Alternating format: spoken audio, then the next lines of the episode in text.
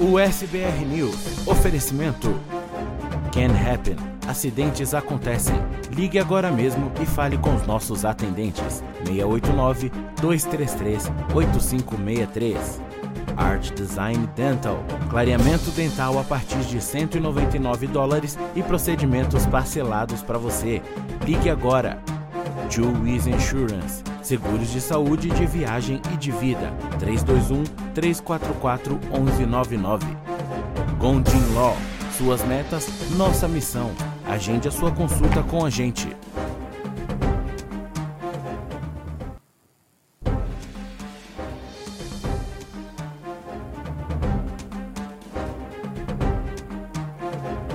Olá, seja muito bem-vindo ao USBR News, ao vivo, direto dos estúdios da USBR TV para você em qualquer lugar do mundo. Hoje é terça-feira, dia 23 de agosto de 2022. Nessa edição você vai ver um avião pousa no meio da rua em Orlando. Já esse é o terceiro incidente em menos de duas semanas. Um homem usa um machado para tentar saquear uma, uma conveniência ele quer pegar tudo que está dentro de uma máquina caça-níquel. Um homem de 62 anos abusa de um menino de 6 anos dentro de um McDonald's. A gente conta essa história, ele foi preso. O coração de Dom Pedro I chega ao Brasil envolto em muita polêmica. Ele já é alvo de investigação. Quanto é que custou essa operação ao governo? E Nova York impõe restrições ao uso de água. Além disso, também tem multa para quem abusar desse líquido que está se transformando em algo extremamente valioso. E muito mais, você vem com a gente para ficar por dentro das notícias de saúde, o que está acontecendo com a Monkeypox e tudo mais. Vem porque o SBR News dessa terça-feira já está no ar.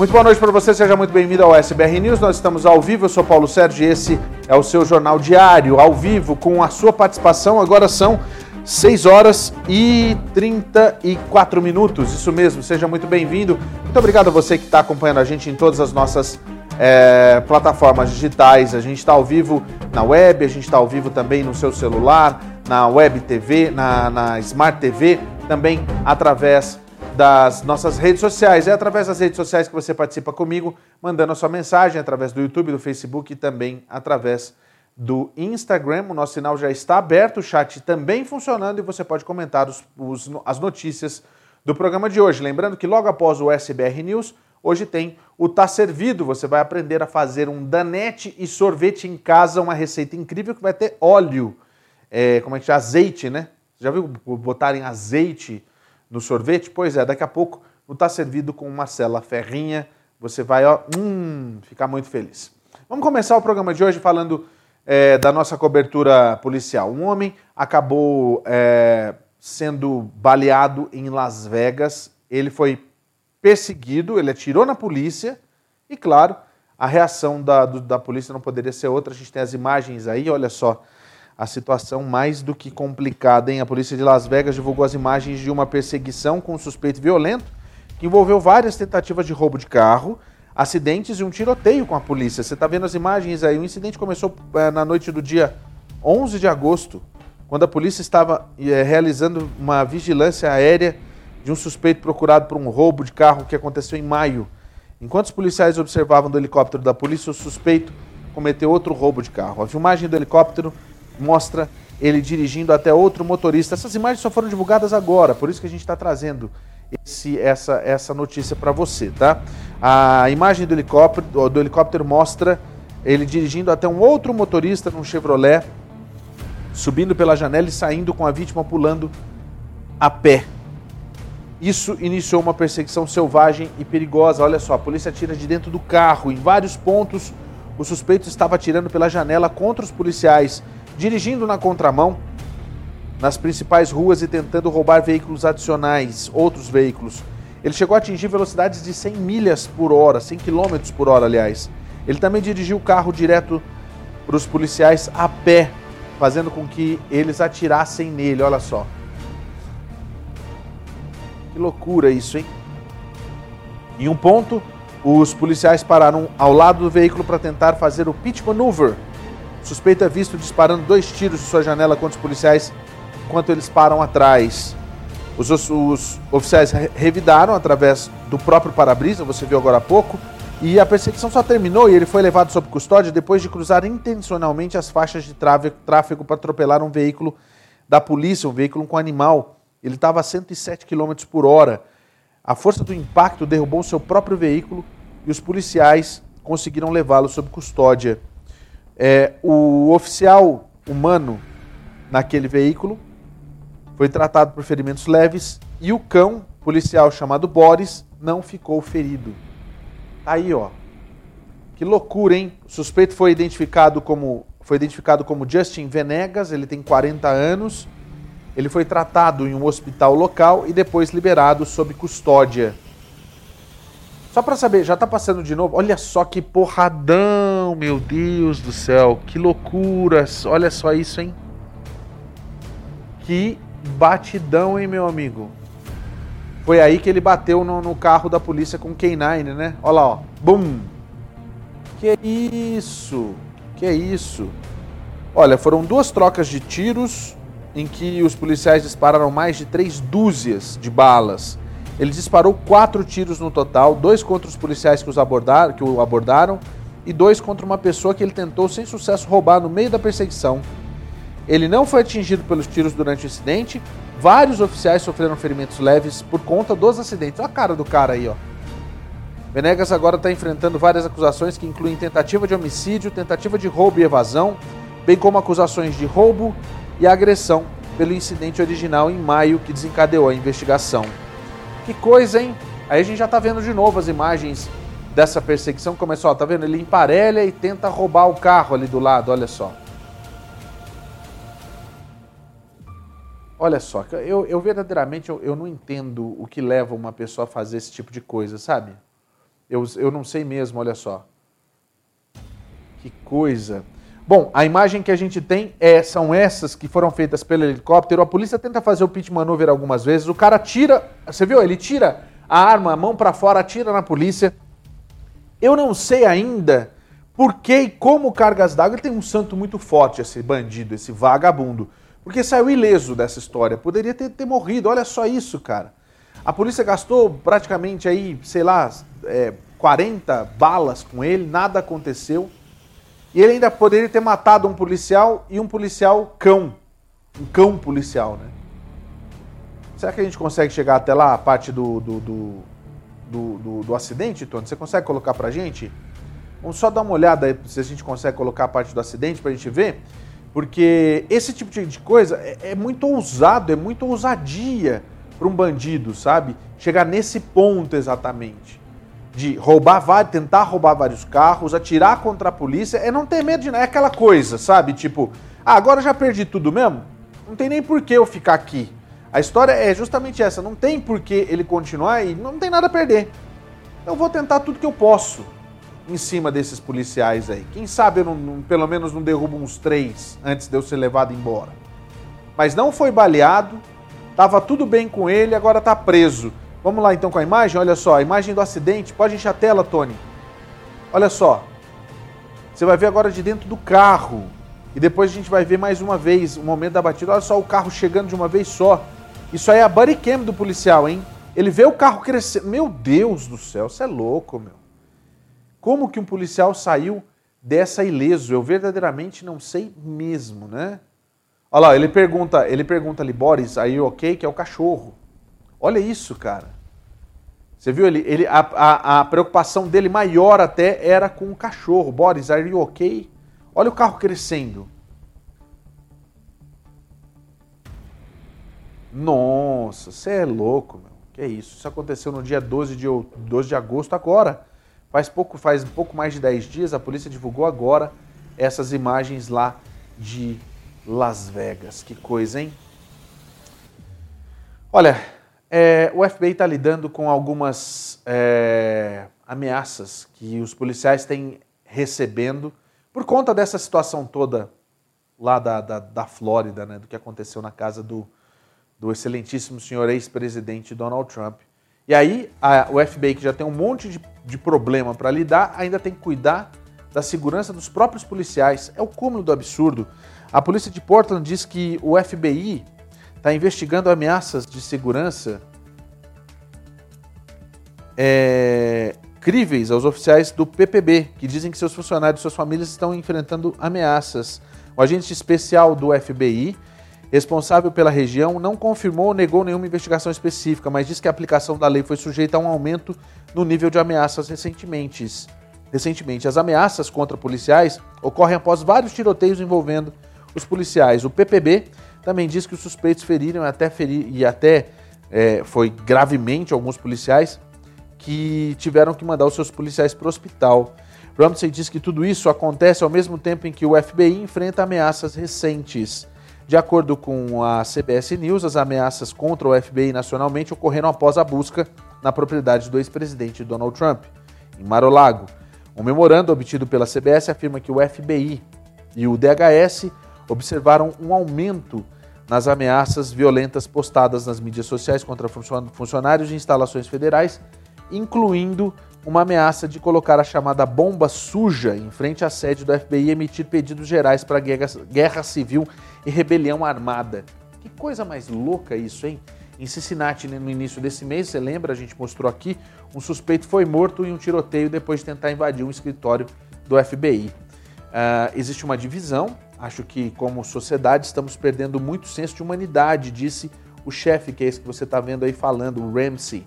É um momento difícil agora, é um momento difícil para essa comunidade, é um momento difícil para a aplicação da lei, é um momento difícil para o FBI. No entanto, vamos manter a cabeça baixa e fazer o nosso trabalho. Olha só, cara. Nossa, meu, sério mesmo. Que situação. Isso lá em Portland, aquelas imagens ali. Agora é o seguinte. Hoje foi desencadeada uma, uma operação da Polícia Federal contra alguns empresários que estão sendo acusados de conspiração contra a democracia. São vários empresários de várias empresas, isso aconteceu lá no Brasil. Isso é para você entender a diferença entre o Brasil e os Estados Unidos. Lá, né, eles foram agora até a, a Polícia Federal, autorizada pelo Supremo, foi até a casa desses empresários. O Supremo, né, no, é, na imagem do, do ministro Alexandre de Moraes está sendo bastante criticado, dizendo que o Alexandre, o Xandão, como eles falam, estão é, está sendo é, a polícia, a investigação e a lei, tudo ao mesmo tempo. Isso está errado porque isso é liberdade de expressão, liberdade de opinião. Eles são acusados de estarem num grupo de WhatsApp com vários empresários é, confabulando para executar um, um, golpe de Estado caso o presidente eleito seja Luiz Inácio Lula da Silva.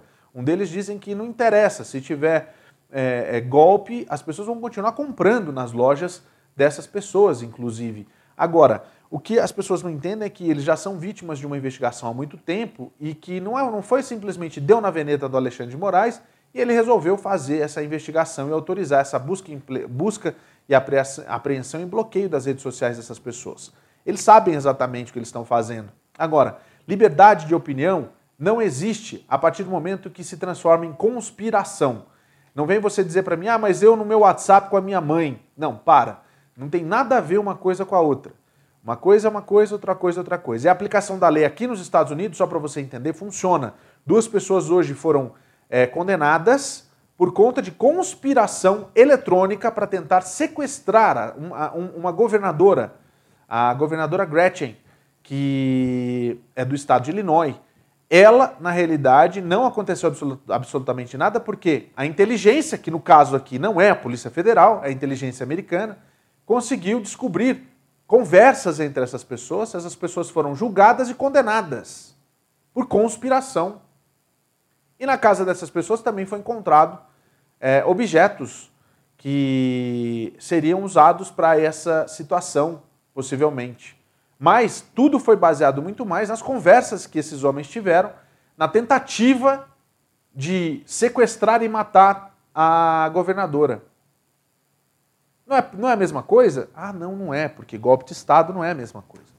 É, golpe de Estado verdadeiramente não é a mesma coisa. Pensa bem no que vocês andam escrevendo e falando por aí, porque é, é melhor pensar para escrever do que escrever coisas erradas e imbecilidades.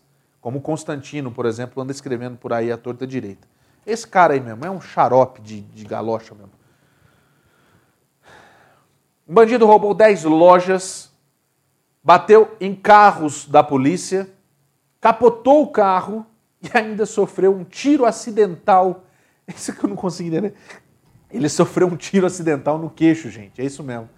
Não é piada, não, é de verdade. Um homem de Fênix suspeito de uma onda de assaltos à mão armada de três semanas seguidas agora está preso após um assalto ao Rancho Cucamonga.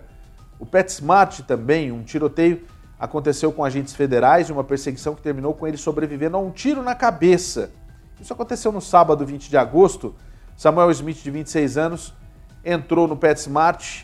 Ah, segundo essa testemunha que você está vendo, ele viu inclusive um confronto deles com membros do Departamento de Álcool, Tabaco, Armas de Fogo e Explosivos dos Estados Unidos no estacionamento da loja. Quando Smith abriu a porta do seu carro, ele disparou contra um veículo não identificado com uma força-tarefa do Biro de Investigação do FBI, levando o policial em outro carro a revidar. Ele passou incólume pelo tiroteio, ele fugiu no carro dele pelas ruas vizinhas antes de perseguir os, os xerifes, os oficiais que encontraram Smith em Pomona, ele parou o carro, foi parado através de um pitch maneuver, o carro capotou e aí ele foi encontrado com um tiro que ele teria dado na cabeça e que, segundo ele, foi um tiro acidental. Ele atirou embaixo do, do queixo do carro quando ele foi, quando ele é, teve a batida do carro, ele acabou acertando o queixo dele. Esse que você está vendo é só uma testemunha do caso, tá? Ele é suspeito de roubar 10 lojas no sul da Califórnia, uma no Arizona, que inclui, que inclui ainda um Big Lots nas lojas Riverside, um PetSmart, um em Signal Hill, em Orange, San Bernardino, Fontana, Pico Rivera, Redlands, Huntington Beach, Phoenix e Rancho Cucamonga. Rancho Cucamonga. Gente, mas peraí, o cara é louco por roubar pet, é isso? Loja de pet, é isso? Que é onde. É, porque de certo é mais fácil, ele tá falando que ó, ele usava é, fazer o assalto à mão armada, usou uma bolsa preta com detalhes rosa e apontou uma arma preta para os funcionários da loja. É, só que olha só, roubou 7 mil dólares. O que, que se faz com 7 mil dólares? É um imbecil mesmo, um vagabundo. E depois o cara leva um tiro na batida. É aquela coisa, né? É, tá tudo certinho, tudo escrito, porque é assim, né? É, ele, ele, na realidade, na batida, tomou um tiro sem querer. Atirou na cabeça, acertou no, no queixo, assim. Você viu ali a imagem, né? E na última segunda-feira, ele quase se matou sem querer, né? Na última segunda-feira, isso ontem, ele foi acusado de interferência no comércio, no comércio por roubo, é, estava usando uma arma de fogo, né? E promoção de crime de violência e agressão a um oficial federal. Isso tudo foi na segunda-feira, quando ele foi ouvido. Os crimes aconteceram no final de semana, na segunda ele já foi ouvido pelo juiz. E claro, deve ter ficar, vai ficar preso sem fiança, vai passar um tempinho, deve estar no hospital no momento agora, por conta desse tiro que ele tomou no queixo. Deixa eu aproveitar aqui para falar para você. Ontem a gente mostrou aqui aquele arrastão lá em Los Angeles. A polícia ainda está atrás e tentando identificar as pessoas que aparecem no vídeo. E é justamente esse vídeo que ontem eu prometi e vou trazer para você agora. Você vai acompanhar comigo as imagens que são assustadoras que aconteceram Ó, primeiro essa câmera aí, as pessoas gravando, achando que isso é. Mas dá uma raiva, viu? Olha só, os caras entram e começam a roubar. Mulher, homem, adolescente na maioria. Tá vendo aí? Eles vão pegando aquilo que interessa. Aí é onde tava o caixa. Ele já, o, ca, o caixa que tava ali, ele já foi mandado, tipo, ele já saiu ali, tá escondido no cantinho. Aí, ó, esse cara que tá com essa blusa preta aí que joga as coisas, tá jogando as coisas no atendente. E agora eles vão invadir o caixa, olha só. Eles vão tentar roubar a caixa registradora também. Tá vendo só? Eles vão tentar roubar a caixa registradora. Aí esse cara que você tá vendo ali no canto, ele começa a, a, a roubar o, o, a parte onde ficam os cigarros, sabe? Onde ficam os cigarros ali, ele, ele, ele, ele tenta roubar justamente essas coisas e entregar para as pessoas ali. E isso é gente de, de todos os tipos, todas as formas, todos os tamanhos. Aí tem também aqueles que tentam apaziguar, mas meu amigo, tá todo mundo na, na, na, na balbúrdia, tá todo mundo na zorra, já era. Você vai ver inclusive a imagem que vai mostrar aí, deles, olha lá, eles pulam. Tem um aqui que tá tentando roubar o caixa, a caixa registradora do lado de cá. Olha só, aquela menina, olha a menina ali, ó. Tentando. Nossa, enche a tela pra mim, Tony. Olha só que absurdo isso. Que isso, olha lá. E ó, agora aí o pessoal teve gente que ficou pro lado de fora só gravando achando que tá bonito. E de repente todo mundo começa a sair de uma vez só.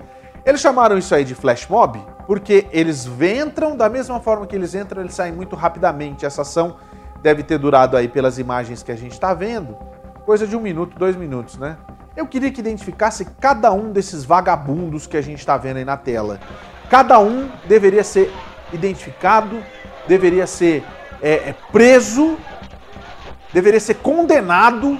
E se tiver imigrante nesse meio, que deporte todos. Para ser bem sincero. Vieram falar para mim assim, ah Paulo, mas antes você era contra a deportação. Eu continuo sendo contra a deportação de gente, de, gente do bem, que não tem nenhum tipo de ficha suja. Olha isso, cara. Ele pega os cigarros e joga ali, ó, de uma vez só. Olha lá, ele vai pegando o cigarro e jogando. Coisa, meu. É esse tipo de. E aí, sabe que falaram? É, isso aí é o que está acontecendo na Califórnia. Isso aí é a política do, da, da, da não segurança do governador.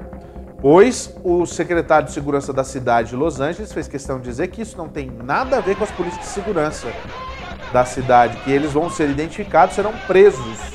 Todos. Olha lá, ó, olha lá. Ó. A mulher tá gravando, olha, tá vendo? Mulher, não senda seu vídeo.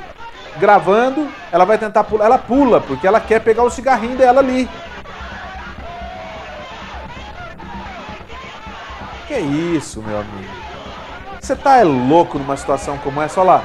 Tudo isso, por, é, é, tudo isso por conta de. É, Tony, volta para mim aqui, chega, já era. Que absurdo, gente, a gente ter que passar por esse tipo de coisa. Que absurdo a gente ver isso acontecendo.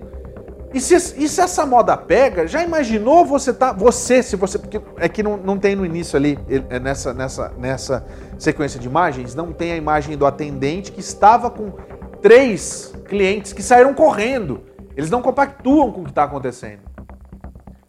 Isso tudo em decorrência do que estava acontecendo lá fora também. A polícia está procurando. Quem são esses mal acabados, bando de vagabundo? Tudo bandido. Tudo bandido. Ah, não, mas espera aí, a gente só pegou um cigarrinho. Interessa, bandido. Isso é roubo. Lei do menor delito. É menor delito que fala, né, Tony?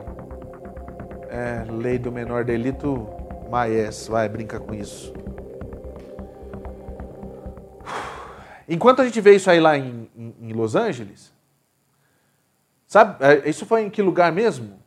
Na Filadélfia. Olha só, a gente estava na Califórnia, a gente vai lá para Filadélfia, tá? Porque um indivíduo achou que era o Thor. Thor que tem machado? Não, Thor tem. tem é, é, é, ele tem também, né? Ele achou que ele, era, que ele era o Thor. Ele entrou numa loja de conveniência, todo mundo saiu correndo, pegou um machado e começou a atacar, sabe o quê? O caça-níquel da loja. Para tentar pegar o dinheiro. Que absurdo, gente. Olha aí, ó. O cara chega com o machado, olha lá, ó. Que é isso, meu.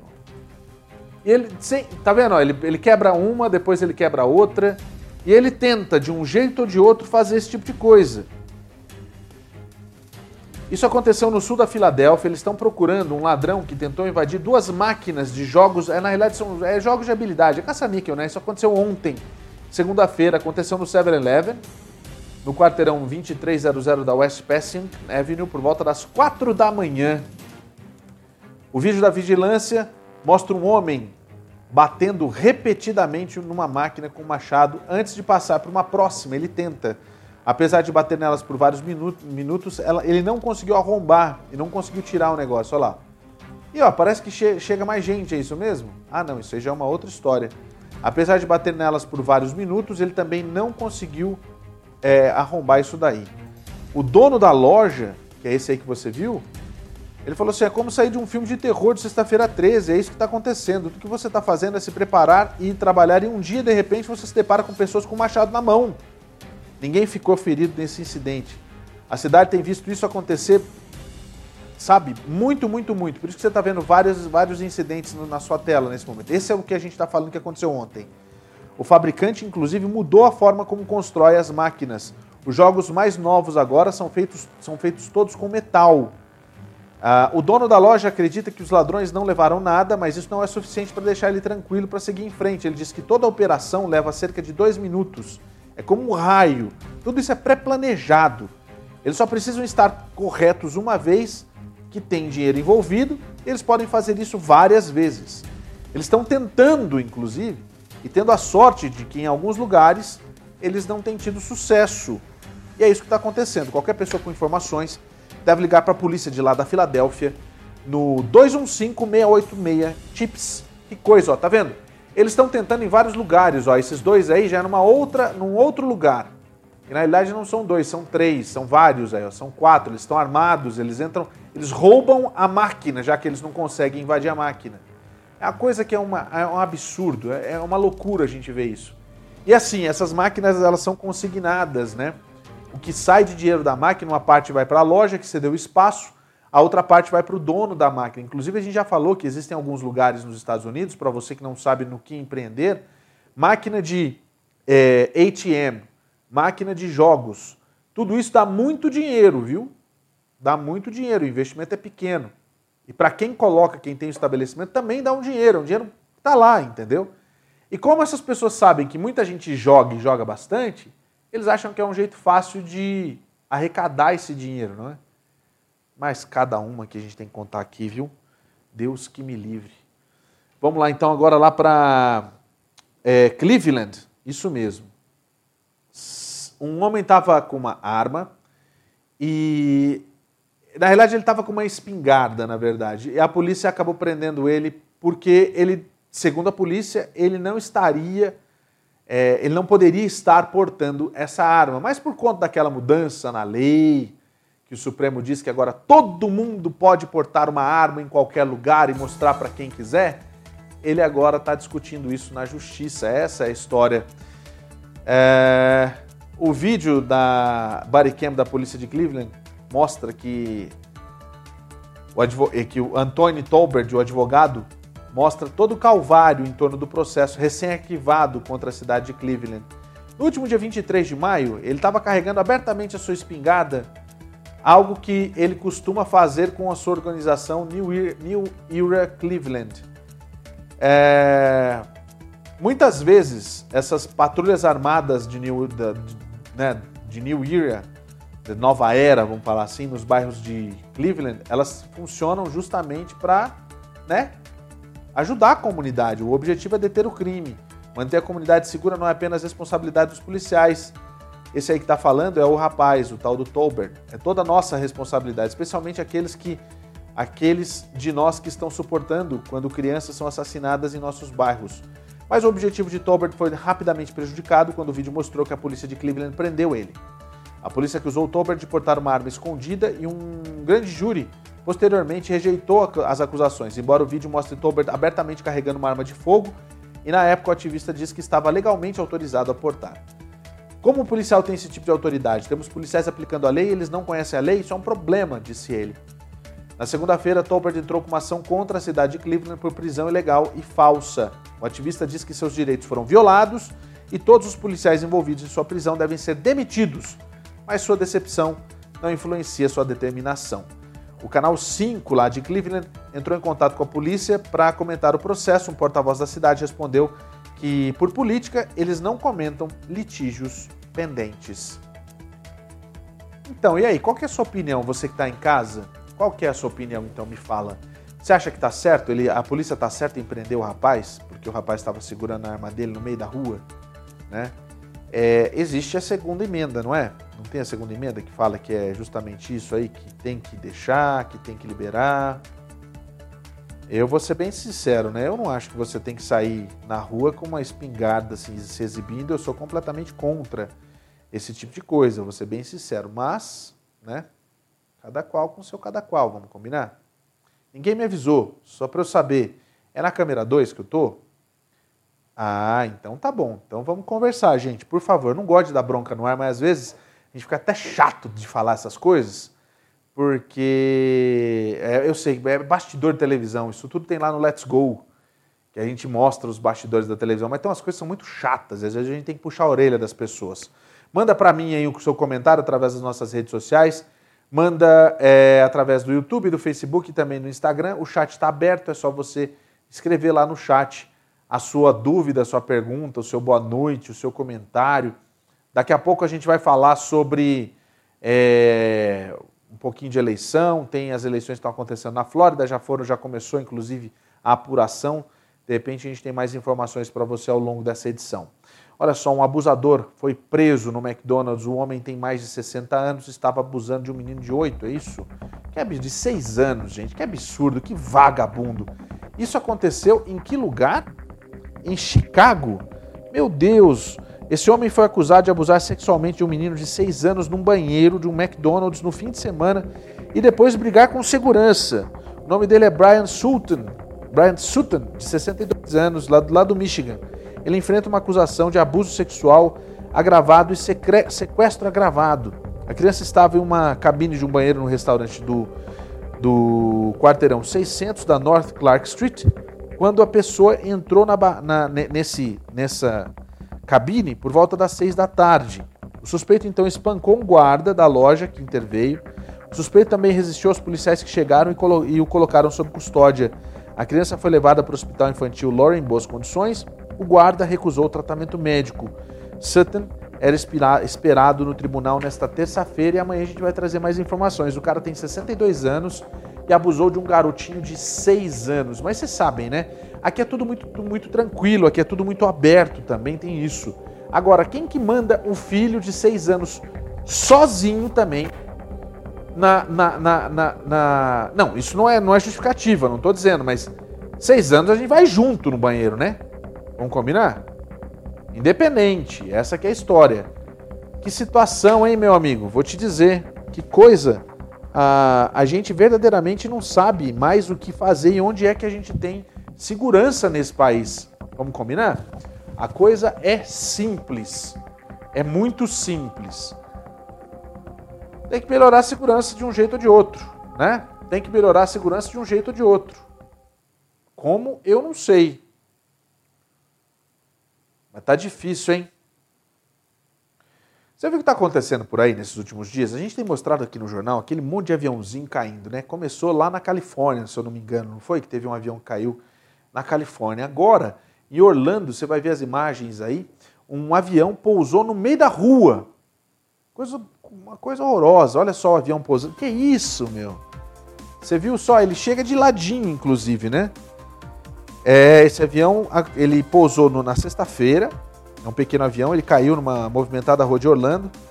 E de acordo com a Administração Federal de Aviação, o monomotor Cessna 182 fez um pouso de emergência na University Boulevard por volta das 4 da tarde da última sexta. O acidente em Orlando causou um bloqueio na estrada a poucos quilômetros da Universidade da Flórida Central, do Central Flórida, e segundo relatos, o avião sobrevoou carros antes de colidir com uma cerca em uma rua de Orlando. O incidente acabou bloqueando a entrada de uma casa próxima. De acordo com a patrulha rodoviária da Flórida, esse bloqueio foi removido. Ninguém se machucou. Uma coisa tão louca de ver assim, né? Quem gravou as imagens foi a Raya Collins. Ela falou que levou um, um segundo para perceber que estava vindo na direção deles e provavelmente estava procurando um lugar aberto para pousar. Imediatamente eu peguei meu telefone para gravar, pensando que ele pousaria normalmente na estrada, mas a, a, acabou acontecendo essa situação toda aí. Ela estava a caminho do Cosco, uma amiga Amanda, no momento do acidente. Apesar disso, é, apesar do acidente nas ruas de Orlando parecer bastante horrível, nenhum ferimento grave foi relatado, com exceção não havia passageiros no avião. Que coisa, hein? É, o piloto disse que de repente de repente começou a cair. E foi quando as pessoas estavam dentro, dentro do, do, do, do, do avião assim, oh meu Deus, o que aconteceu? E as pessoas ouviram um grande estrondo, né? Que coisa, que bom que o piloto ficou, que bom que o piloto é, é... não morreu, né? Saiu livre. Mas olha só, ele, ele na realidade, ele, ele, ele faz a curva, né? É, mas está vindo em alta velocidade, né, Tony? Tipo, ele, ele vem com força, né? Ele está caindo, na realidade. É, o motor dá a entender ali que o motor está parando, né? Deve estar tá parado, é, deve, ele gira por causa do vento, exatamente, isso que eu falo agora. E aí ele entra, a sorte é que ali onde ele está são, são casas um pouco mais abastadas ali nessa, naquela região. University Boulevard, para quem não sabe, é uma avenida de muito movimento, sim, né? E, cara, é, foi, foram os coqueiros mesmo que pararam ali? É isso mesmo, olha lá. Foram os coqueiros, eu acho que ele, ele ainda dava para arrastar esse focinho aí mais para frente. Mas você vê, ó, diferente daquele caso da Califórnia, né? Diferente do, carro da, do caso da Califórnia, o avião tá mais intacto, né? Ele tá mais inteiraço ainda, né? Que coisa. Olha só, uma SUV lá em, em Connecticut, em Connecticut, isso, é, uma SUV acabou destruindo a entrada de uma loja. É isso mesmo? A pessoa perdeu o controle e acabou entrando. Olha, que isso, meu amigo? Você é louco. Pois é, o motorista de uma SUV entrou num, numa loja em Newington durante a noite. O veículo foi visto na vitrine da Floors Now, na autoestrada é, de Berlim, que chama. Isso na segunda-feira de manhã. A localização era exatamente onde a rodovia encontra a Kitts Lane. Até às 6 horas desta segunda-feira, a polícia não havia divulgado detalhes sobre o motorista ou se houve alguns ferimentos ou o que levou ao acidente. No entanto, o canal 3 soube que a estrada estava fechada para o tráfego na segunda-feira de manhã. Houve um, um, desvio muito rápido, né? E a via foi liberada por volta das 4 da manhã. O motorista do SUV entrou nesse, nesse, é, nessa loja mas possivelmente deve ter tido um mal súbito, né? Não é possível. Nessa hora também deve ter dormido no volante, vai saber. Está vendo as imagens aí? É, não ficou tão destruída não. Mas fazer o que, né? Olha, eu tenho que dar um recado para você, porque acidentes acontecem o tempo todo e se você é vítima de um acidente automobilístico, você precisa de apoio profissional para resgatar e ressarcir você desses danos eventuais que você sofreu. Você pode entrar em contato com a Can Happen pelo 689-233-8563 e contar o seu caso. Se você foi vítima de um acidente automobilístico, se você, por um acaso, é, faz algum tempo, mas você não, não, não correu atrás dos seus direitos, liga na Can Happen para você saber exatamente se já prescreveu, se você pode ainda ter a chance. Se aconteceu agora, gente, acidente acontece o tempo todo. Não interessa. Não interessa se você aqui está ilegal, Legal não, sem status, se você está aqui como turista, como estudante, ou é residente permanente, ou até cidadão, não interessa. O que interessa é que você tem direitos. E a Can Happen está aí para ajudar você. Eles têm psicólogos, advogados e também fisioterapeutas. Todo o atendimento da Can Happen é gratuito. O processo também é gratuito. Você não paga absolutamente nada. Quando eu falo que você não paga nada, você não paga nada e vai receber uma bolada, meu amigo. 10, 20, 30, depende do caso depende da seguradora, depende do que a Can Happen vai te instruir. Acidentes acontecem o tempo todo e a Can Happen está aí para ajudar você. Ligue agora, 689-233-8563. Can Happen. É, um ciclista foi atropelado na Filadélfia, a gente tem as imagens, coloca no ar, Tony, vamos lá? Olha só, você vai ver as imagens do que aconteceu. Esse aí é um pai que está lutando por sua vida depois que foi atropelado enquanto andava de bicicleta na Filadélfia. Agora a filha tem um recado para o motorista que atropelou e fugiu. A polícia continua a examinar um Range Rover que eles pegaram na segunda-feira para ver se é realmente o veículo que foi usado no atropelamento. Enquanto isso, a filha da vítima diz que precisa de ajuda de todos para encontrar o responsável. Ela está fazendo um apelo por justiça. Ela diz que é, o pai atende como Jimmy, né? Ou é isso mesmo? James Doggett, de 42 anos. Ele também é chamado de Jimmy. A filha disse que está perturbada com esse atropelamento que feriu gravemente seu pai enquanto ele andava de bicicleta por volta da uma da manhã de segunda-feira. Ela diz que só quer que o motorista responsável pelo atropelamento seja pego e por isso optou por compartilhar algumas fotos do seu pai. Abre aspas, ela disse. No final das contas, ele é uma pessoa e você o deixou na beira da estrada para morrer sem ajuda. Eu só acho que as pessoas precisam ser um pouco mais gentis. Pare de ser tão egoísta, porque esta é a vida de alguém. Esse é o pai, irmão, filho de alguém. E eu preciso de ajuda para descobrir quem fez isso com ele. Eles precisam ser responsabilizados. Justine deu uma atualização sobre a condição do pai na manhã de terça-feira. Ela diz que ele ainda não responde e está em suporte de vida. Ela diz que quase todos os ossos do seu corpo estão quebrados e ele está sofrendo de um grave inchaço ao redor, ao redor do cérebro. Ela foi autorizada a visitar o pai, mas sua condição continua a piorar devido a, a ferimentos internos. A família continua orando e agradece a equipe do hospital por tudo, por tudo que estão fazendo para manter o pai vivo. A polícia localizou esse Range Rover branco com placas de Massachusetts na tarde de segunda-feira. Eles acreditam que pode ser o veículo envolvido no atropelamento. O veículo recuperado apresenta danos no para-brisa, no para-choque e também no retrovisor. A polícia disse que o Range Rover branco se encaixa na descrição do veículo envolvido, mas eles não podem confirmar com certeza se ele está, se esse seria o verdadeiramente o veículo. Agora, deixa eu só falar uma coisinha rapidinha para você que está em casa. Eu verdadeiramente não consigo entender e não consigo acreditar que existem pessoas tão cruéis assim nesse, nesse mundo.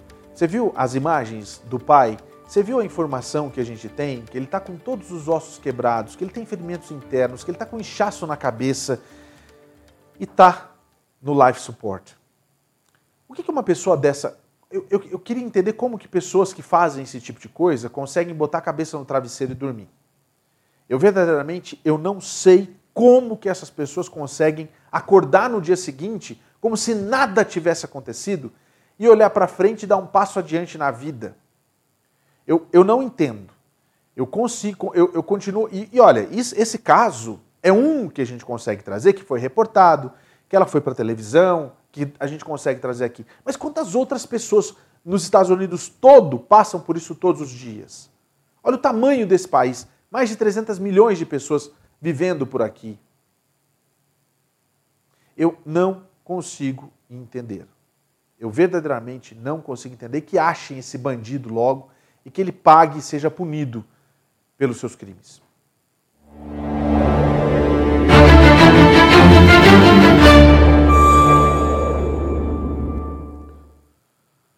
Vamos acompanhar agora como é que foi ah, o enterro e todo o trabalho, né, o memorial, enfim, da filha do guru do Vladimir Putin, que foi enterrada lá na Rússia. O funeral de Daria Dugina reuniu centenas de pessoas nesta terça-feira em Moscou. A Rússia atribui a morte da filha do intelectual ultranacionalista Alexander Dugin à Ucrânia, que nega envolvimento no caso. A jovem de 29 anos morreu em um ataque que poderia ter seu pai como alvo. Alexander é um defensor da invasão da Ucrânia e afirma ser próximo ao presidente russo Vladimir Putin. Antes da cerimônia, acompanhado pela esposa, o intelectual disse que Daria morreu pelo povo, pela Rússia, no fronte. A jovem morreu no sábado na explosão de uma bomba instalada em seu veículo quando dirigia por uma avenida perto de Moscou. Dugin, de 60 anos, se tornou conhecido nos anos 1990 durante o caos intelectual que surgiu após a dissolução da União Soviética. O homem de longa barba e ar de profeta afirma ter influência ideológica sobre Putin. O chefe de Estado russo se tornou cada vez mais hostil em relação ao Ocidente e muitos consideram que Dugin tem alguma responsabilidade na mudança. Alguns analistas o chamam de cérebro de Putin. Na segunda-feira, o Kremlin divulgou uma mensagem de pêsames do presidente, na qual denunciou o crime vil que matou Dugina. A realidade, essa daí é uma situação que a gente sabe que pode se tratar de um atentado ou não, um atentado feito pelo Vladimir Putin, pela Ucrânia, ou não, mas é bem isso, pelo Zelensky, aliás, né? Mas é exatamente isso que a Rússia vem dizendo. Ontem a gente chegou até a comentar que a, Rú a Rússia já está culpando a Ucrânia pela morte dessa garota. O presidente russo Vladimir Putin denunciou nesta segunda-feira que um crime desprezível e cruel acabou prematuramente com a vida de Daria Dugina. De acordo com o Serviço Federal de Segurança, o assassinato da filha de Alexander Dugin foi preparado e cometido pelos serviços especiais ucranianos. Dugin é um analista e estrategista polêmico conhecido por sua proximidade com o Kremlin. Ele possui visões ultranacionalistas, defende o conceito de mundo russo e a guerra na Ucrânia. Filha de Dugin, morreu no sábado na explosão de um carro da família nos arredores de Moscou. O Serviço Federal de Segurança garantiu que o automóvel da vítima foi alvo de uma armadilha executada por uma mulher de nacionalidade ucraniana, nascida em 1979. Ela foi identificada pelo Serviço de Segurança russo como Natalia Vovk, que chegou ao país em julho com sua filha menor de idade. O Kremlin destacou que a pessoa que colocou o explosivo no veículo de Dugina fugiu para a Estônia acusada desde sábado pela imprensa russa, que considera que o alvo do ataque era na realidade Alexander Dudin, a Ucrânia negou no domingo qualquer envolvimento. A gente continua também acompanhando a situação lá dos documentos que foram levados pelo presidente, pelo ex-presidente Donald Trump lá para Mar-a-Lago. Um juiz federal deu ao Departamento de Justiça uma semana para fornecer uma cópia editada do departamento. A gente tem as imagens aí, não tem para cobrir? Né? É, a busca sem precedentes do FBI na residência do ex-presidente Trump em Mar-a-Lago, dizendo que acredita que o depoimento deve ser parcialmente divulgado. O juiz magistrado dos Estados Unidos, Bruce Reinhardt, decidiu que o DOJ, Departamento de Justiça, deve entregar a versão censurada até a próxima quinta-feira ao meio-dia. A declaração permanecerá selada durante quaisquer recursos. Reinhardt também abriu documentos menores contendo informações gerais na audiência. O Departamento de Justiça argumentou durante uma audiência na tarde de quinta-feira da semana passada que a, redação, né, a censura, a censura do depoimento não deixaria nenhuma informação substancial a ser divulgada e observou que a busca em si e a liberação do mandado na semana passada criaram uma situação volátil que levou a ameaças de morte contra agentes do FBI. Embora o Departamento de Justiça tenha pedido ao tribunal para abrir o mandado, citando intenso interesse público, argumentou fortemente contra a deliberação do depoimento, dizendo isso que isso poderia comprometer sua investigação ou outras investigações, uma possibilidade de futura cooperação de testemunhas e a segurança de agentes e indivíduos nomeados no depoimento. Várias organizações de mídia pediram ao juiz para abrir todos os documentos relacionados à busca, principalmente o depoimento que expõe o raciocínio e também a busca que foi feita. Na audiência de quinta, as organizações disseram que não querem divulgar nenhuma informação que possa ter um efeito assustador sobre testemunhas atuais ou futuras. O mandado, divulgado na semana passada, mostra que os agentes do FBI recuperaram documentos rotulados como classificados, secretos, ultra secretos e confidenciais, bem como registros presidenciais em potencial. Também revela que o Departamento de Justiça está investigando Trump por violar a lei de espionagem e obstruir a justiça. A gênese da investigação vem de uma fonte improvável, o Arquivo Nacional. A agência encarregada de catalogar e armazenar documentos importantes do governo recuperou anteriormente 15 caixas de documentos presidenciais importantes que, segundo ele, Trump mantinha em casa de forma inadequada e possivelmente ilegal. Olha, tem muito pano para manga ainda, tem muita coisa que deve acontecer nesses próximos dias. A Liz Cheney, que a gente viu aqui, que não venceu as eleições primárias lá no estado dela vai continuar trabalhando até o fim do mandato em cima disso também. E claro que isso também é destaque dos assuntos que a gente tem que trazer aqui sobre, é, sobre nas redes sociais. Então vamos ver como é que tá a, a, as discussões no Twitter sobre vários assuntos. Vamos lá. A gente começa com o primeiro aqui, falando sobre é da NBC News. Espera-se que o presidente Biden anuncie logo na quarta-feira que vai cancelar 10 mil dólares de empréstimos estudantis federais por mutuários ganhando 125 mil por ano ou menos. Isso aqui é um pedido que foi feito, muita gente não concorda que seja só isso, muita gente quer que seja feito o cancelamento total do débito estudantil.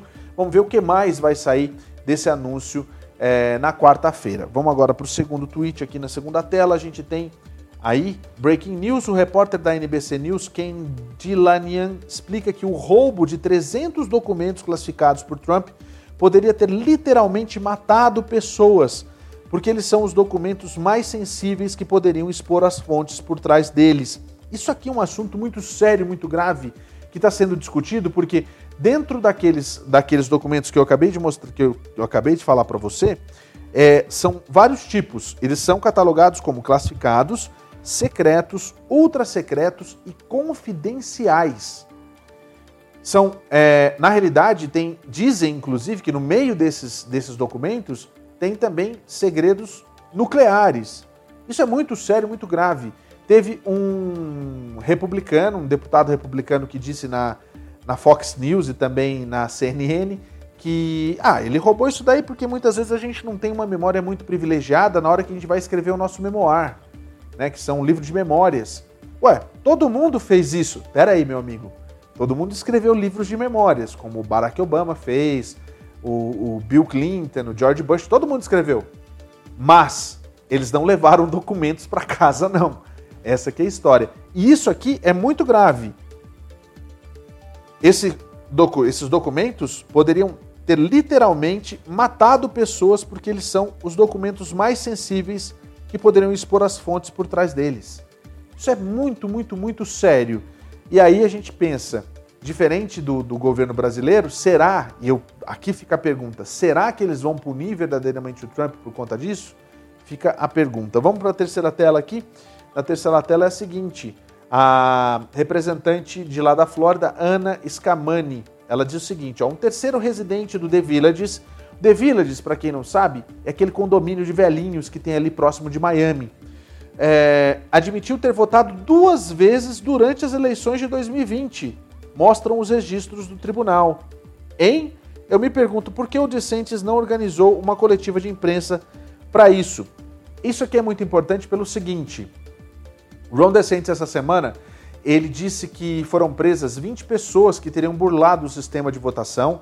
Essas 20 pessoas são ex-condenados que cumpriram pena, mas que não fizeram é, todo o procedimento para poder ter de volta o direito ao voto, que foi garantido durante um plebiscito que aconteceu nas eleições de 2020.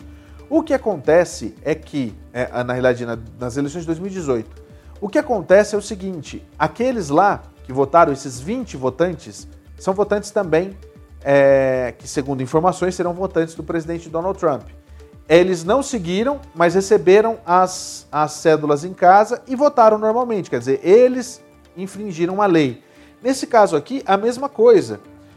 Essa residente é um terceiro residente já, de lá do The Villages. A gente tem até, inclusive, é, é que, é que a gente não separou, mas eu vou falar disso amanhã.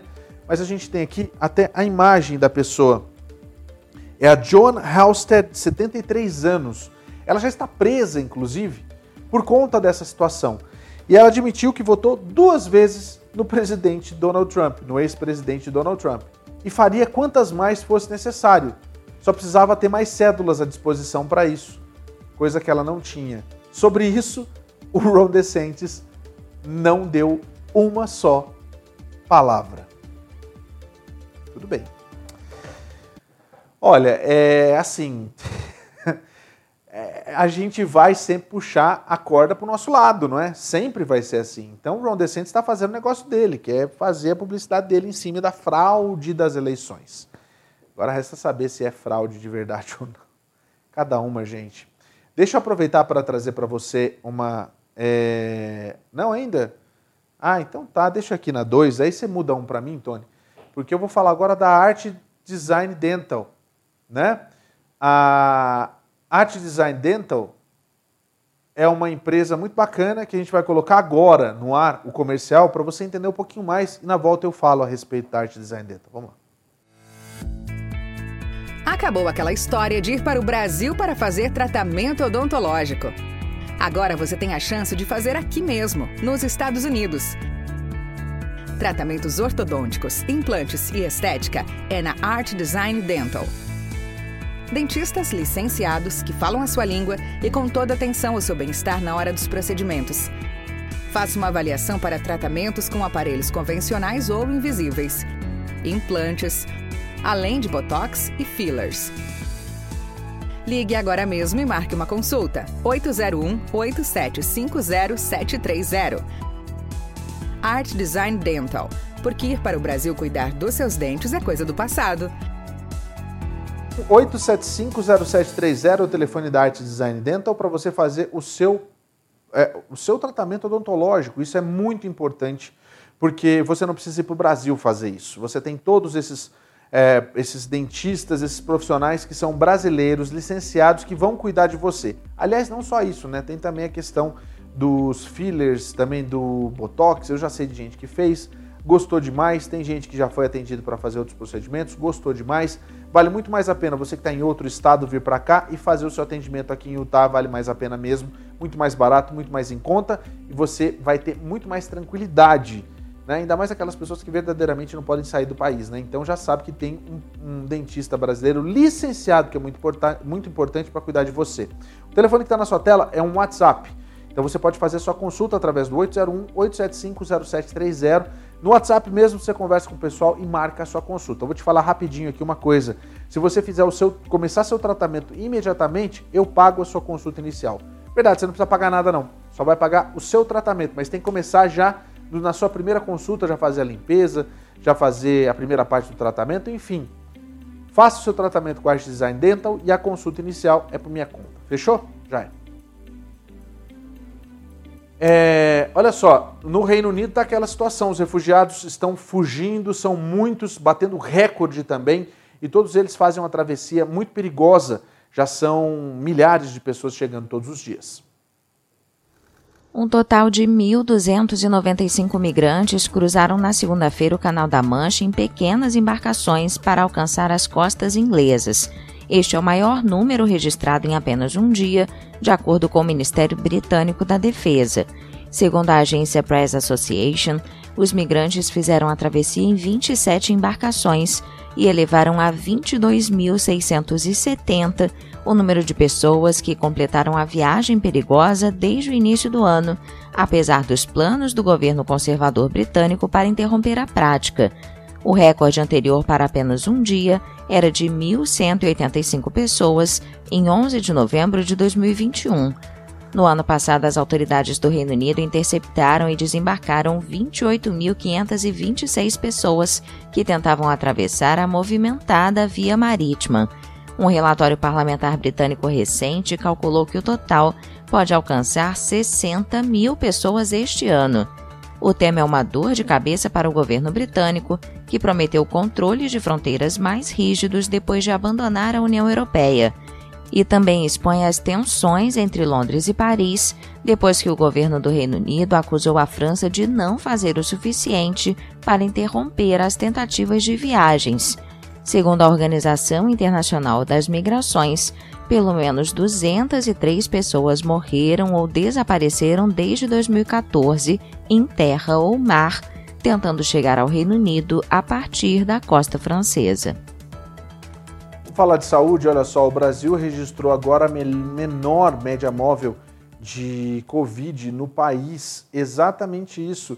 Um motivo para se comemorar? Ainda não. Se a gente for botar na ponta do papel a questão da Covid no Brasil, ainda mostra que o país teve o maior número de mortos em relação a qualquer outro país do mundo na proporção e que isso também é inadmissível. Mas a situação está começando a ficar com números ainda mais é, muito menores do que deveria nesse período, porque aqui nos Estados Unidos os números ainda batem mais de 100 mil casos diariamente. Essa queda, essa redução é de 15,5% na média móvel de mortes por Covid-19. É a maior queda no número desde 29 de abril, quando o país apresentou uma baixa de quase 18%. Também houve uma queda na variação das mortes por causa do coronavírus desde o pico da variante Omicron. A baixa foi de aproximadamente 80% no domingo e o número de casos apresentou uma diminuição de 89,6%. Segundo o Ministério da Saúde, a vacina é a principal responsável por essa queda acentuada nos números. 77,4% dos brasileiros já estão com a primeira ou a segunda dose no braço. O Ministério da Saúde reforma, reforça, então, a importância de toda a população completar o esquema vacinal.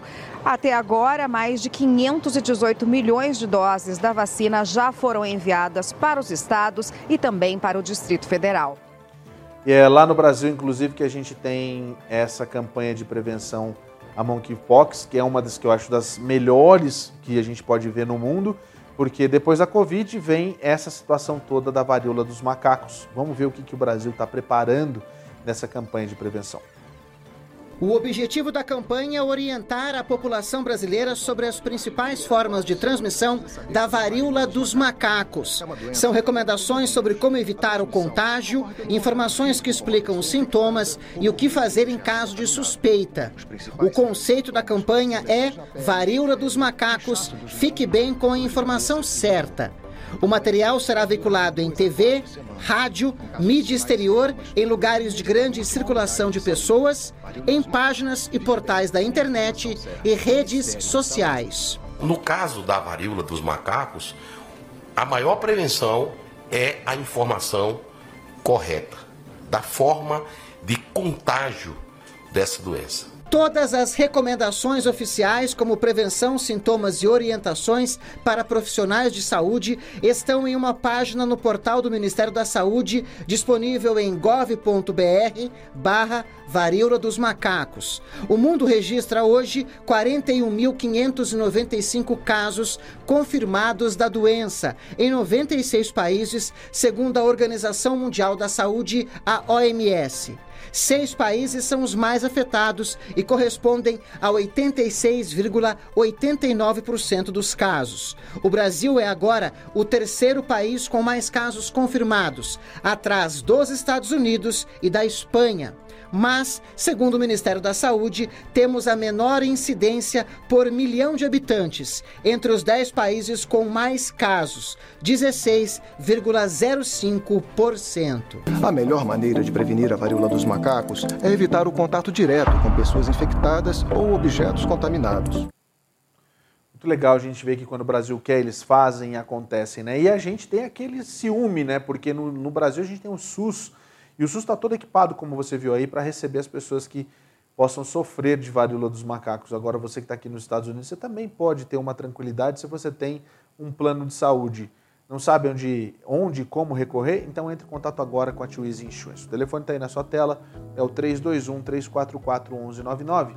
Você vai mandar a palavra USBR TV e vai começar o seu atendimento primeiro digital e depois você vai conversar com as meninas e passar todas as informações possíveis para você encontrar o perfil exato para o seu plano de saúde. Lembrando que você pode ter plano de saúde, você está vindo para cá pelo, do, do Brasil para os Estados Unidos, você pode ter o seu seguro de viagem e ainda, se você já tem plano de saúde, quer ir um pouquinho mais além e pensar um pouquinho mais no futuro, que, por que não ter um seguro de vida? O seguro de vida é muito simples, você pode guardar uma continha muito pequena todos os dias e você vai ter a chance, se você tem, por exemplo, 35 anos de idade, de ter até 520 mil é, aliás, você vai ter 520 mil dólares de prêmio se você é homem com 35 anos e se você guarda lá um dólar de 66 centavos por dia. Só isso por dia, Paulo? Só. Claro que tem outras variáveis. Você precisa conversar com a Twizy para entender um pouco mais sobre os prêmios que são pagos para o seguro de vida. O seguro de vida é muito importante porque se você fica sem trabalhar, você não ganha.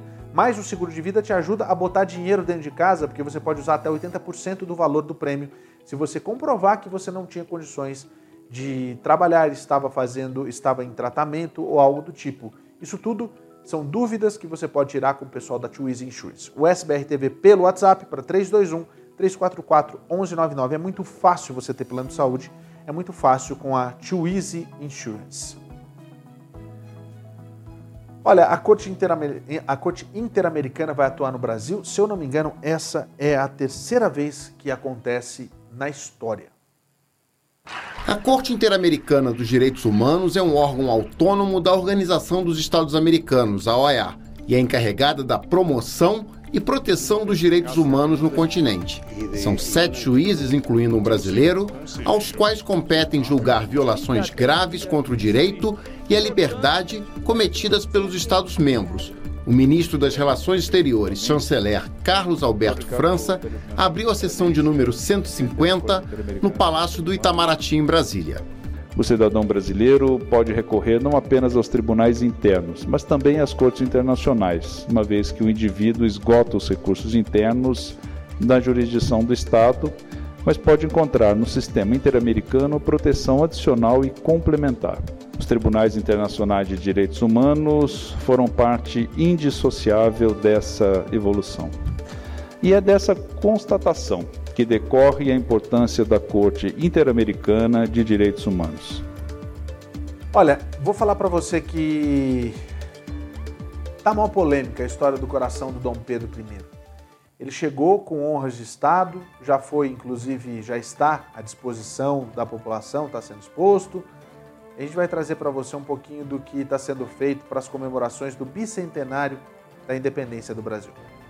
O coração de Dom Pedro I será conduzido por autoridades de Portugal pela rampa aqui do Palácio do Planalto às 5 horas da tarde. Né? Essas autoridades né, elas vão subir a rampa para que a relíquia seja recepcionada pelo presidente Jair Bolsonaro. Logo em seguida, às seis da tarde, está prevista uma cerimônia no Palácio do Itamaraty né, de apresentação né, do coração para o corpo diplomático. Essa cerimônia será presidida pelo ministro das Relações Exteriores, Carlos Alberto França. Enquanto estiver no país, né, o coração de Dom Pedro I ele será recebido, né, será tratado com honras de Estado, ou seja, o mesmo rito seguido né, para visitas de chefes de outros países. É, no Itamaraty, o coração ficará exposto em uma sala especialmente né, reservada até o dia 7 de setembro. E essa exposição né, ela estará disponível, ela poderá ser visitada por estudantes né, ao longo da semana e para o público em geral aos sábados e domingos. O retorno do coração do imperador para a cidade do Porto, em Portugal,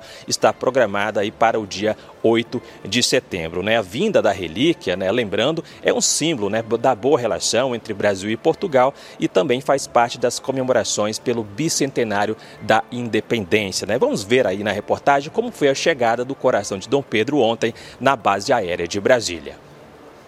A viagem de Portugal até o Brasil foi feita na aeronave VC-99 do Grupo de Transporte Especial e assim que entrou no espaço aéreo brasileiro, foi escoltada por dois caças da Força Aérea Brasileira. O coração que bateu forte durante 35 anos no peito do primeiro imperador do Brasil, Dom Pedro, foi recebido com honras de chefe de Estado. E o coração que virou uma relíquia foi guardado a sete chaves na Igreja da Irmandade da Lapa, no Porto. E agora deixou Portugal pela primeira vez em 187 anos e veio para o Brasil para celebrações dos 200 anos da independência. O órgão foi emprestado ao Brasil como símbolo de boa relação entre os dois países. É para todos nós espero naturalmente para os brasileiros, mas também para os portugueses e para os portuenses, um momento de grande júbilo. Dom Pedro, primeiro imperador do Brasil, Dom Pedro IV em Portugal, mas alguém que estará para sempre ligado à história dos dois países. Dom Pedro I morreu em 1834. Ele deixou a terra natal aos nove anos com a família real portuguesa. Foi nomeado príncipe regente do Brasil quando seu pai, Dom João, retornou a Portugal em 1821. Um ano depois, proclamou a independência, tornando-se o primeiro imperador do Brasil. Hoje, regressa ao solo pátrio, pelas asas da Força Aérea, o coração deste herói nacional, chamado de o Libertador, esse legítimo ícone da independência brasileira, foi um governante muito à frente do seu tempo. É claro que já estão questionando exatamente os custos dessa situação. O Randolfo Rodrigues já fez uma, uma solicitação para que sejam expostos e divulgados quanto que se gastou para trazer o coração de Dom Pedro I, que tinha 35 anos, não foi isso aí que falaram? Que ele morreu com 35 anos quando morreu, e aí botaram lá no formol, está lá 187 anos, é, e daí vai ficar disponível até o dia 8 de setembro para quem quiser ir lá passar, pedir uma benção. Tá bom, tudo bem, acontece. Vamos de lá do Brasil para Groenlândia. Daqui a pouco tem, antes da gente ir para Groenlândia, só para falar para você, você que gosta de Danete, gente, para que ficar gastando dinheiro com Danete? Pode fazer em casa e vou te dizer, fica uma delícia. Daqui a pouco tem um tá servido, tá servido com a chefe Marcela Ferrinha, um, um, só de, só de lembrar já fica com água na boca. Você não pode perder coladinho com o nosso jornal SBR News, está servido com Marcela Ferrinha então, uma delícia. Vamos para Groenlândia, então, falar que essa situação do climate change é muito, muito, muito, muito sério. Sabe por quê? Essa questão do clima, do tempo e da temperatura tem mudado justamente uma situação. Primeiro, a mudança de clima faz com que a, a, a, aconteça o degelo e com a mudança, é, com essa situação do degelo, as tradições do lugar também mudaram. Exatamente isso. Vamos dar uma olhada nessa reportagem explicando o que acontece e o que vem acontecendo lá na, na Groenlândia. Na Groenlândia, icebergs e geleiras se estendem até onde a vista alcança. Na costa oeste, turistas se maravilham com o fiord de Lulizat, na Baía de Disco, patrimônio mundial da Unesco desde 2004. Uau! Visual! uau, apenas uau! Eu gosto muito do gelo e do som. É silencioso, quieto, é incrível. It's quiet. It's amazing. Depois da Antártica, a Groenlândia abriga a maior massa de gelo do mundo, equivalente a sete vezes o tamanho do Reino Unido. Mas, mesmo aqui, as mudanças climáticas ameaçam os icebergs e as geleiras, e junto deles colocam em risco as tradições de quem vive na região. When I was young, I can remember we used to have a ice Quando eu era jovem, lembro que tínhamos gelo onde podíamos andar sobre ele. Mas agora, o gelo não é mais tão sólido. Você não pode usá-lo para nada. Não se pode mais andar de trenó no gelo. O local que as pessoas pescavam nos velhos tempos não se consegue mais fazer isso. É muito perigoso ir a estes lugares. They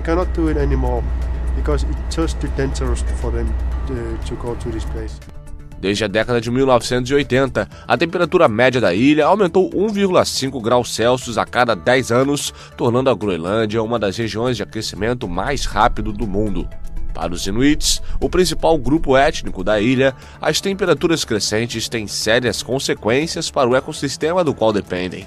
A maioria dos habitantes locais ainda depende da pesca para sobreviver e muitos cardumes de peixes migram cada vez mais para o norte em busca de águas mais frias. À medida que a região se encontra na linha de frente da crise climática, mais e mais turistas se reúnem para ver esse mundo glacial antes que ele desapareça. O prefeito de Lulisat está feliz que a cidade recebeu mais de 50 mil visitantes no ano passado, mas também quer limitar o número de estrangeiros. One ship max, one day um navio no máximo por dia, no máximo mil turistas por navio. Não queremos ser como a Islândia, não queremos turismo de massa. Queremos controlar o turismo aqui. Não temos capacidade para atender tanta gente. É preciso lembrar que somos apenas 5 mil pessoas morando aqui em Lulisat. O centro Ilulissat Ice Fjord, inaugurado em 2021, é um símbolo dessa ambição de ser líder em turismo responsável no Ártico. As exposições misturam artefatos culturais com amostras de geleiras. O objetivo é chamar a atenção dos visitantes para a fragilidade da natureza do país e do modo de vida inuit. Uh, Os núcleos de gelo aqui são para mostrar a importância do que você pode interpretar do gelo quando estiver interessado em tentar descobrir como o clima muda ao longo do tempo. Tentamos fazer com que as pessoas pensem como elas podem não ser parte do problema, mas também fazer parte da solução. Os turistas podem deixar a ilha com o desejo de não fazer parte do problema, mas permanecem no centro de um dilema sem solução. Os gases do efeito estufa que emitem nas viagens de avião ou barco contribuem diretamente para a destruição do meio ambiente. De acordo com estimativas científicas, se todo o gelo que cobre a Groenlândia derreter, o nível do mar no mundo subiria a mais de 7 metros.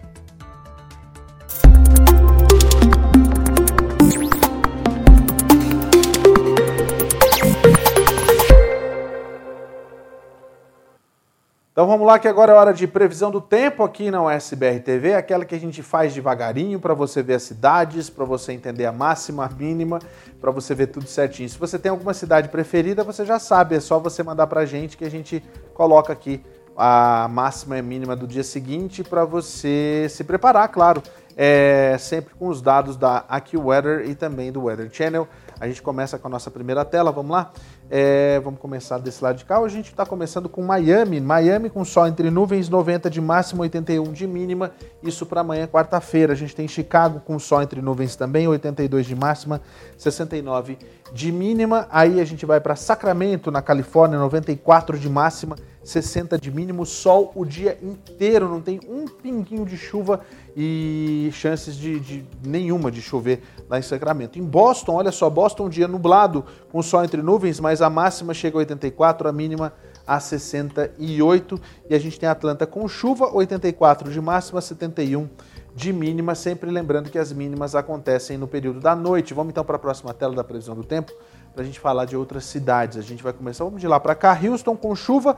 Aliás, o Texas segue ainda com essa situação de enchentes por conta dessa área de instabilidade que segue sobre o estado do Texas, 86 de máxima, 76 de mínima em Houston, Orlando 91 de máxima, 78 de mínima, sol entre nuvens e chuva no decorrer do período. A gente tem Denver no Colorado, 88 de máxima, 62 de mínima, também com possibilidade de chuvas na cidade de Denver lá no Colorado, Washington DC, 89 de máxima, 71 de mínima, sol entre nuvens sem chance de chuvas.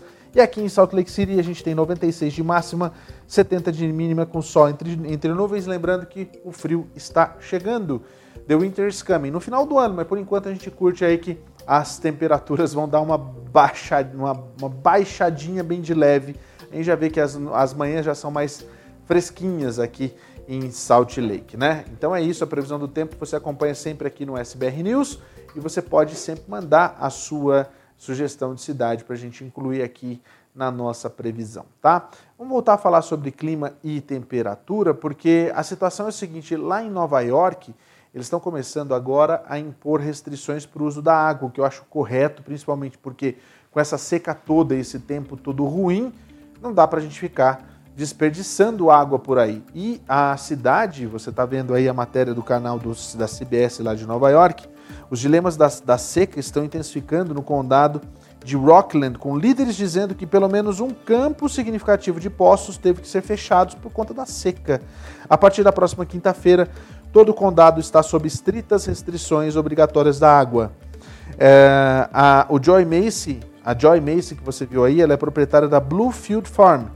E ela diz que a seca está secando as flores que ela cultiva e vende. E em breve pode secar também e acabar com alguns negócios. As coisas não estão crescendo, estão cheias, é, não, não estão crescendo tão cheias quanto normalmente. Algumas das flores são menores, as coisas estão murchando. Olha só, Devido à falta de chuva e baixos níveis nas vias navegáveis da área, o condado de Rockland declarou um alerta de água no estágio 2 e uma taxa de seca no início dessa semana, levando a ordens de emergência emitidas na quinta-feira que limitam o uso de água. Isso, isso, significa que a água não será servida em restaurantes, a menos que os clientes solicitem. Dirigindo por uh, uh, Rockland, Existem restrições obrigatórias de água agora que significam que eles só podem ser regados, os gramados secos, duas vezes por semana, em endereços ímpares às segundas-feiras e quintas e números pares às terças e sextas. Isso aí é aquela situação dos. É, aquela, aquela, a, a, regra, né, os sprinklers automáticos, né, todas essas restrições permanecerão em vigor até que os líderes do condado decidam que não são mais necessárias. Então, por causa das flores e dos gramados, todo mundo espera que não demore muito. Lembrando que a aplicação das regras geralmente começa com advertência, mas a penalidade pode chegar até 2 mil dólares por dia de violação. Aí, meu amigo, você tem que pensar o seguinte: o que é que vale? Vale a pena você pagar a, a, a multa ou vale a pena você não usar a água, né?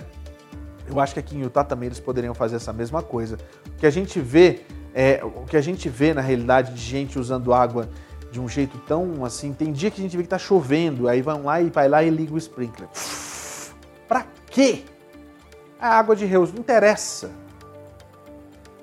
Tem um pouquinho mais de consciência no uso dessas águas, da, da água também. Daqui uns dias.